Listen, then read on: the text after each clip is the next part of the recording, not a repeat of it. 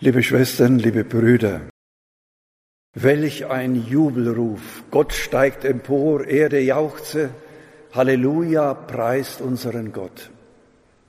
Das ist das Thema meiner Predigt heute an diesem Festtag. Das Fest Christi Himmelfahrt meint sicher nicht, dass Jesus zu einer Reise in den Himmel gestartet ist, so wie ein Flugzeug startet oder eine Rakete in den Weltraum aufsteigt. Alle Bilder verkünden, Jesus geht heim zum Vater.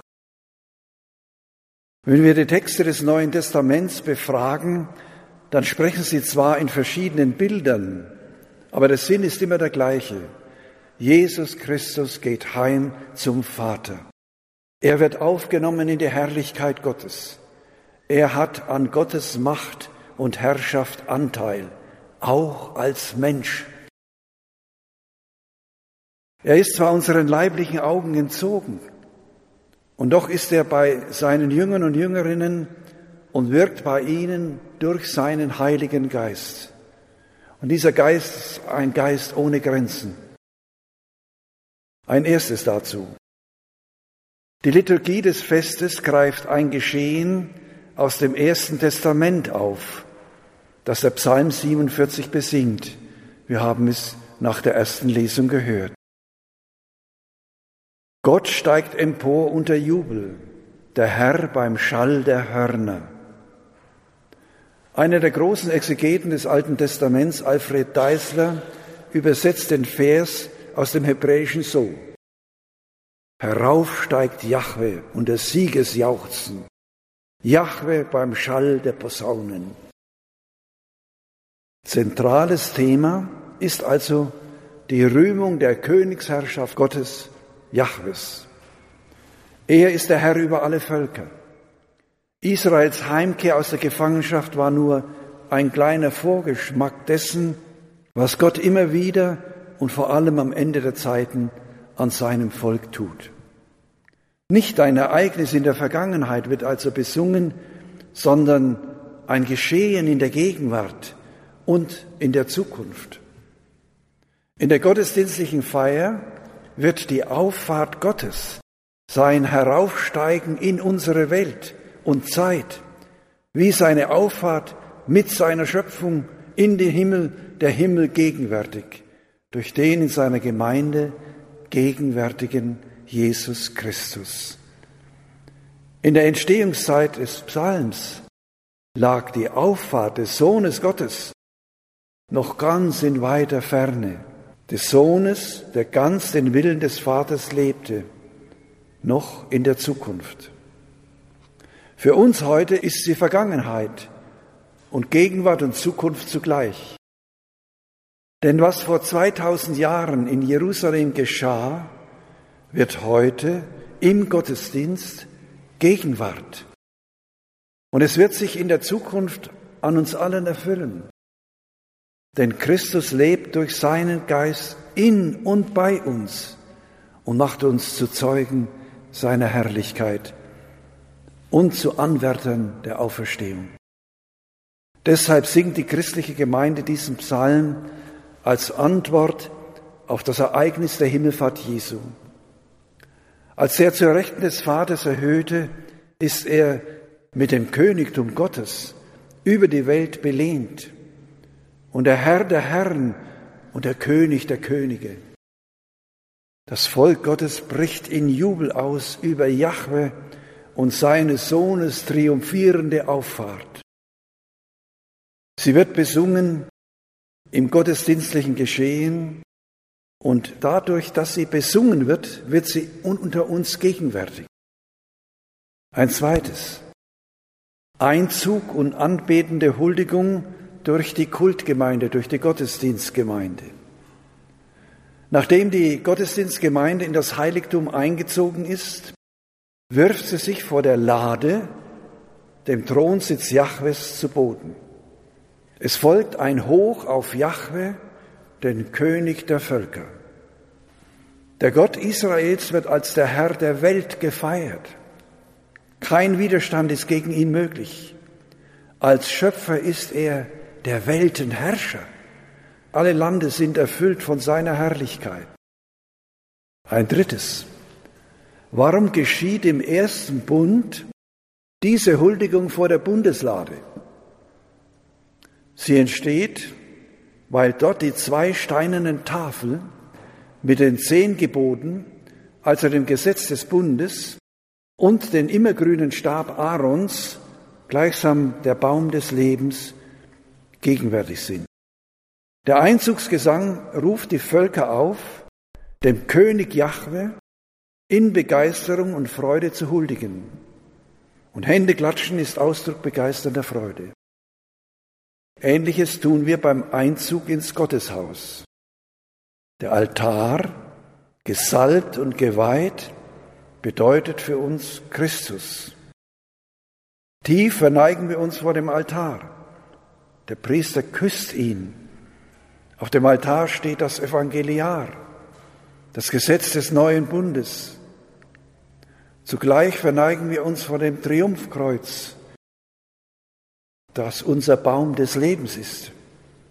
Und im festlichen Gottesdienst morgen früh zum Beispiel, wie der Weihrauch den Altar und das Evangelium umhüllend aufsteigt, so steigen unsere Gebete, unser jubelndes Jesus und Vater preisendes Lob zum Himmel. Und damit bin ich beim zweiten Punkt der Predigt. In diesem Tun offenbart sich nach Jesus Sirach, einer alttestamentlichen Weisheitsschrift, unsere Berufung. Und hören Sie jetzt, was der Jesus Sirach vom Volk Gottes sagt. Ihr werdet Duft verströmen wie der Weihrauch. Ihr werdet Blüten treiben wie die Lilie. Erhebt die Stimme und singt im Chor, preist den Herrn für all seine Werke.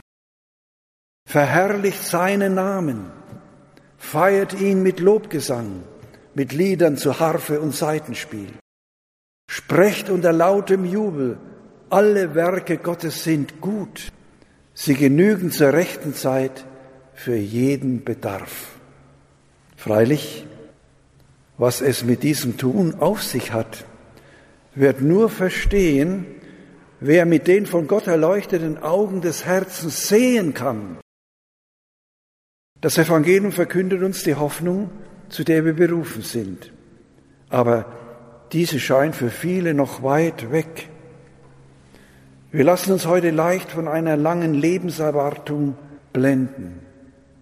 Aber der Tag kommt, wo wir am Sterbebett eines lieben Menschen stehen oder selbst den Tod vor Augen haben. Wie gut, wenn wir dann glauben können, der geliebte Mensch geht zu Gott oder ich selbst gehe zu Gott. Gott erweist seine Macht und Stärke auch an uns, den Gläubigen, wie er sie an Christus erwiesen hat. Ihn hat Gott auferweckt und im Himmel auf dem Platz zu seiner Rechten erhoben, hoch über alle Fürsten und Gewalten, Mächte und Herrschaften und über jeden Namen, der nicht nur in dieser Welt, sondern auch in der zukünftigen Welt genannt wird. Es gibt nur einen Namen und der heißt Jesus. Jesus. Gott ist Heil. Die Bitte des Epheserbriefes ist mein Gebet für Sie alle. Der Herr erleuchte die Augen eures Herzens, damit ihr versteht, zu welcher Hoffnung ihr durch ihn berufen seid. Gott erweist seine Macht und Stärke also an uns, und zwar so, wie er sie an Christus erwiesen hat. Und darum werden wir dem Aufruf des Psalmes 47 folgen. Singt unseren Gott, ja, singt ihm, spielt unserem König, spielt ihm. David und Israel geben uns ein Beispiel. David und ganz Israel tanzten und sangen vor Gott mit ganzer Hingabe und spielten auf Zither, Harfen und Pauken mit Zimbeln und Trompeten. Vor der Lade Gottes tut er das.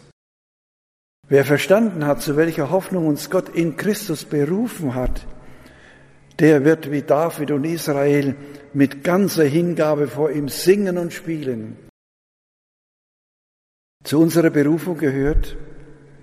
Wir sind mit Christus erhöht in die Herrlichkeit Gottes. Jetzt schon sind wir erhöht. Denn jeder Getaufte und an Jesus Christus Glaubende ist in Christus schon mit erhöht in die Herrlichkeit Gottes. Ihm hat Gott alles zu Füßen gelegt und zum alles überragenden Haupt der Kirche gemacht. Zu ihr, die sein Leib ist, gehören wir. Seinen Segen hat er also uns gegeben, als er zum Vater heimkehrte. Und deshalb werde ich euch heute am Schluss segnen mit dem Jesuskind, das ja in Siebenich immer wieder erscheint und sagt, dass er die ganze Welt und uns alle segnet. Und wir haben es im Evangelium gehört, was macht er, als er geht von dieser Welt? Er segnet seine Jünger und Jüngeren, die nach ihm schauen.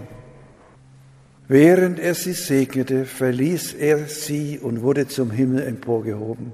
So haben wir es in der ersten Lesung gehört. Unter diesem Segen gehen wir unseren Weg als Volk Gottes, bis wir mit ihm beim Vater vollendet sind. Wir stehen also unter seinem Segen, liebe Brüder und Schwestern. Vergessen wir das nicht. Wir und mit uns die ganze Erde können deshalb jauchzen, weil Christus unser Bruder und mit ihm ein Mensch schon im Himmel ist. Deshalb leben und schützen wir die Schöpfung, weil auch sie zur Herrlichkeit berufen ist. Und ich war jetzt ein paar Tage in Hantal. Das ist ja ein, eine Schöpfung, die ein großes Wunder ist, wie ein großes Hufeisen. Ja, umschließen die Wälder und die Felder diesen Ort. Deshalb preisen wir mit unserer Stimme und die Musiker mit ihrem Instrumenten Gott, den Herrn des Alls. Heute wäre es eigentlich schön, wenn die Jugend- und Trachtenkapelle spielen würde zum Gottesdienst. Denn er hat in Jesus die Erde und den Menschen mit in den Himmel aufgenommen. Gott dafür preisen, werden wir Menschen nicht vergessen, dass wir bei Gott eine ewige Zukunft haben, und zwar mit Leib und Seele. Deshalb legen wir auch den Leib in die geweihte Erde. Gott dafür preisen werden wir Menschen nicht vergessen, dass wir diese Zukunft haben bei Gott. Ja, die ganze Erde kann jauchzen. Der Mensch, der singt und die Instrumente zum Lobpreis Gottes zum Klingen bringt, stellt sich an die Spitze der ganzen Schöpfung.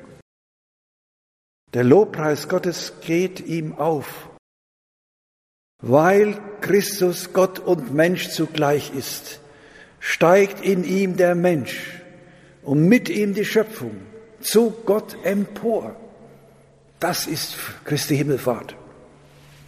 Er ist unsere Berufung als Christen, bis an das Ende der Erde dafür Zeugnis abzulegen und dafür alles auf sich zu nehmen, auch Verfolgung und Gefängnis, so wie es gerade dem Kardinal von Hongkong geschehen ist in China, den man in hohem Alter noch verhaftet hat, um ihn mundtot zu machen.